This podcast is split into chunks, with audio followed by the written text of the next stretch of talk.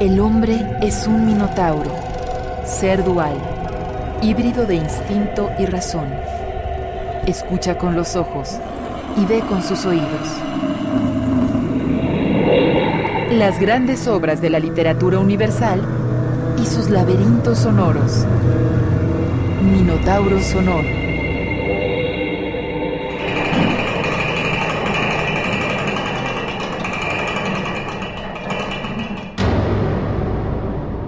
Sonidos del silencio en la literatura.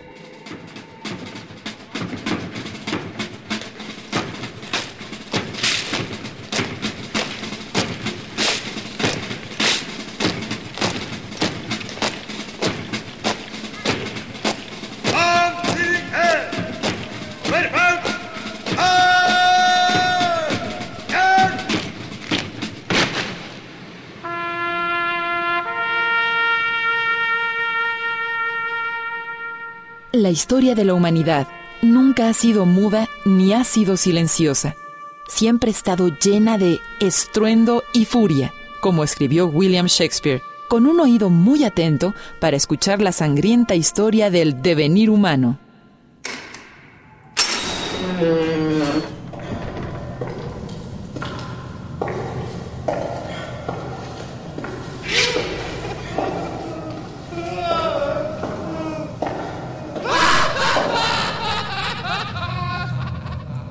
Life is a tale told by an idiot full of sound and fury.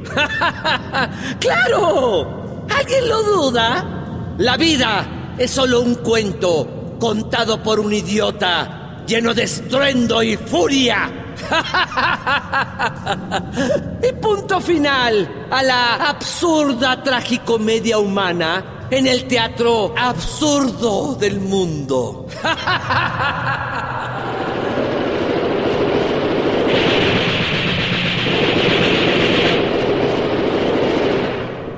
Los grandes cambios de un periodo histórico o de una nación están marcados por el fragor de las guerras, las batallas y sus máquinas para matar. Toda revolución o epopeya también ha pagado su cuota de estruendo y furia y de sangre derramada.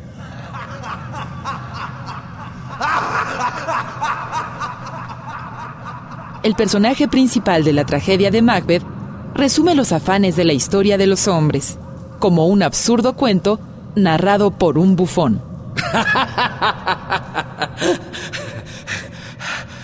Out! Out! Brief candle! Life's but a walking shadow, a poor player that struts and frets his hour upon the stage, and then is heard no more. It is a tale told by an idiot, full of sound and fury, signifying nothing.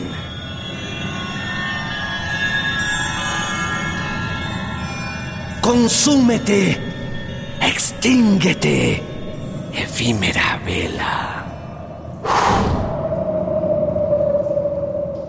La vida es tan solo una sombra que camina, un pobre actor que pavonea y agota su tiempo sobre el escenario. Y después no es escuchado ya nunca. Es un cuento contado por un idiota, lleno de estruendo y furia, significando nada.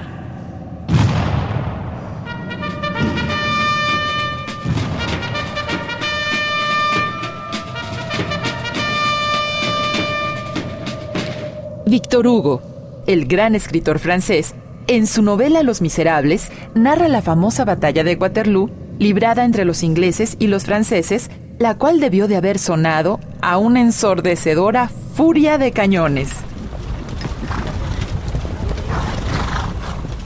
El 18 de junio de 1815, Napoleón contaba tanto más con su artillería, cuanto que tenía a su favor un número mayor de cañones. Wellington no llevaba en total sino 150 bocas de fuego, mientras que Napoleón contaba con 240.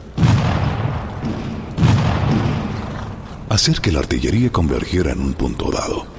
Tal era siempre la clave de la victoria de Napoleón.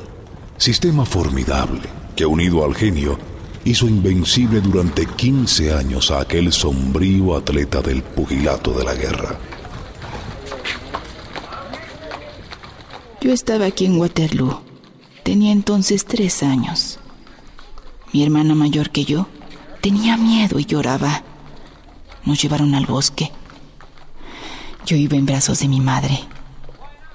Todos poníamos los oídos contra el suelo para escuchar el ruido del cañoneo. Yo imitaba el cañón y hacía...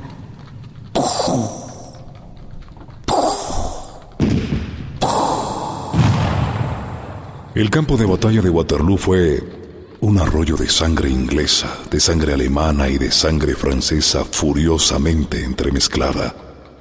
Un pozo colmado de cadáveres. Todo eso para que hoy diga un campesino al viajero. Señor, deme usted tres francos. Y si usted quiere, yo le explicaré cómo fue la cosa de Waterloo. Eh, fíjese usted, ¿ve usted esa llanura llamada Mont Saint-Jean? Ese es el verdadero nombre de la batalla de Waterloo. Waterloo es solo un pueblecito más allá que no tuvo nada que ver en el combate.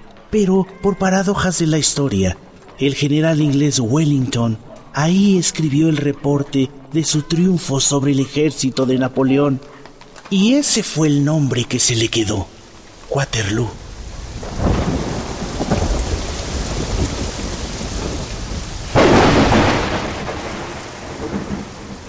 No ser que sea por el agua que cayó ese día. ¿Qué le cuento? No llovió, diluvió, fue una puesta mojada. Mire, por allí sonaban los cañones. ¡Pum! Se oía y volvía a oírse muchas veces. ¡Pum! ¡Pum! ¡Pum! Y los cuerpos volaban despedazados sin sus almas. Y los cañones quedaban atascados en los lodazales, empantanados. Los cuerpos caídos quedaban desperdigados, como jarascas remojadas. Al narrar la batalla de Waterloo, Víctor Hugo parece estar de acuerdo con el personaje de Shakespeare, al decir que las guerras solo sirven para que tiempo después un idiota nos las narre como un cuento por unas cuantas monedas. Tomorrow and tomorrow and tomorrow. Creeps in this petty pace from day to day, to the last syllable of recorded time, and all our yesterdays have lighted fouls, the way to dusty death. Out, out, brief candle, life's but a walking shadow. Y mañana, mañana el mañana, arrastra con pequeño paso día tras día hasta la última sílaba del tiempo recorrido todos nuestros ayeres han alumbrado oscuros el camino hacia la polvosa muerte. Extínguete, extínguete efímera vela. La vida es solo una sombra pasajera. En la tragedia de Macbeth, este es derrotado al cumplirse la profecía que las brujas le auspician. Las hechiceras le engañan prometiéndole que su victoria está asegurada, a menos que el bosque de Birnam camine. Sin embargo, sucede lo imposible. El bosque de Birnam se mueve como una sombra que camina y Macbeth, el usurpador, es derrotado.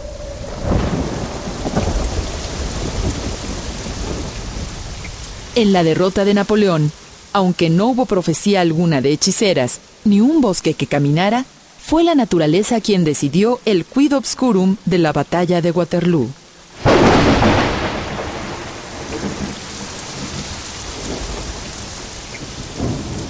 Si no hubiera llovido en la noche del 17 al 18 de junio de 1815, habría cambiado completamente el porvenir de Europa. Algunas gotas de agua de más o de menos hicieron declinar a Napoleón. Para que Waterloo fuese el fin de Austerlitz, no necesitó la providencia más que un poco de lluvia y una nube atravesando el cielo en sentido contrario a la estación. Bastó para que se desplomase un mundo.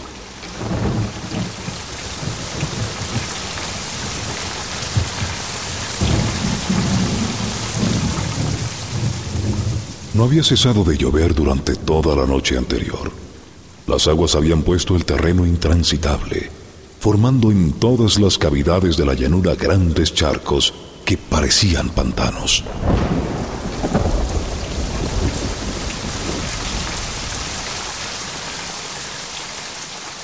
Con la batalla se mezcla siempre cierta dosis de tempestad. Cada historiador toma y traza las líneas que más le agradan de ese laberinto, de esa nube aterradora que se llama una batalla. La geometría engaña, solo el huracán es veraz. Para pintar una batalla se necesita uno de esos pintores vigorosos que tienen en su pincel algo del caos.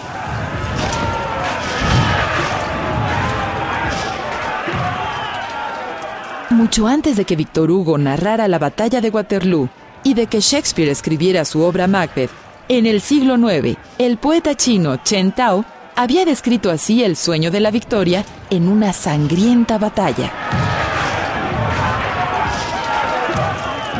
Juraron acabar con los unos costase lo que costase. Con sus abrigos de piel cinco mil cayeron en el llano. Esos huesos anónimos que blanquean los bordes del río todavía tienen forma de hombres en los sueños de sus mujeres. Del recuerdo de los caídos en la guerra, solo queda el recuerdo de un sueño, nos dice el poeta chino Chen Tao. Shakespeare, sin ingenuidad alguna, nos dice que solo quedan sombras que caminan, llenas de estruendo y furia.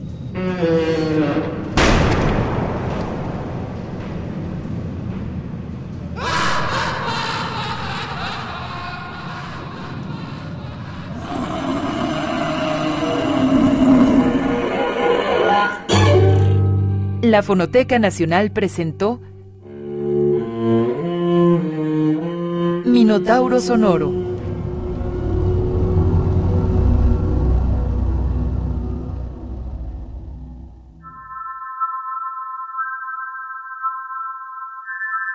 Tercera Semana del Sonido, del 3 al 9 de septiembre en la Fonoteca Nacional.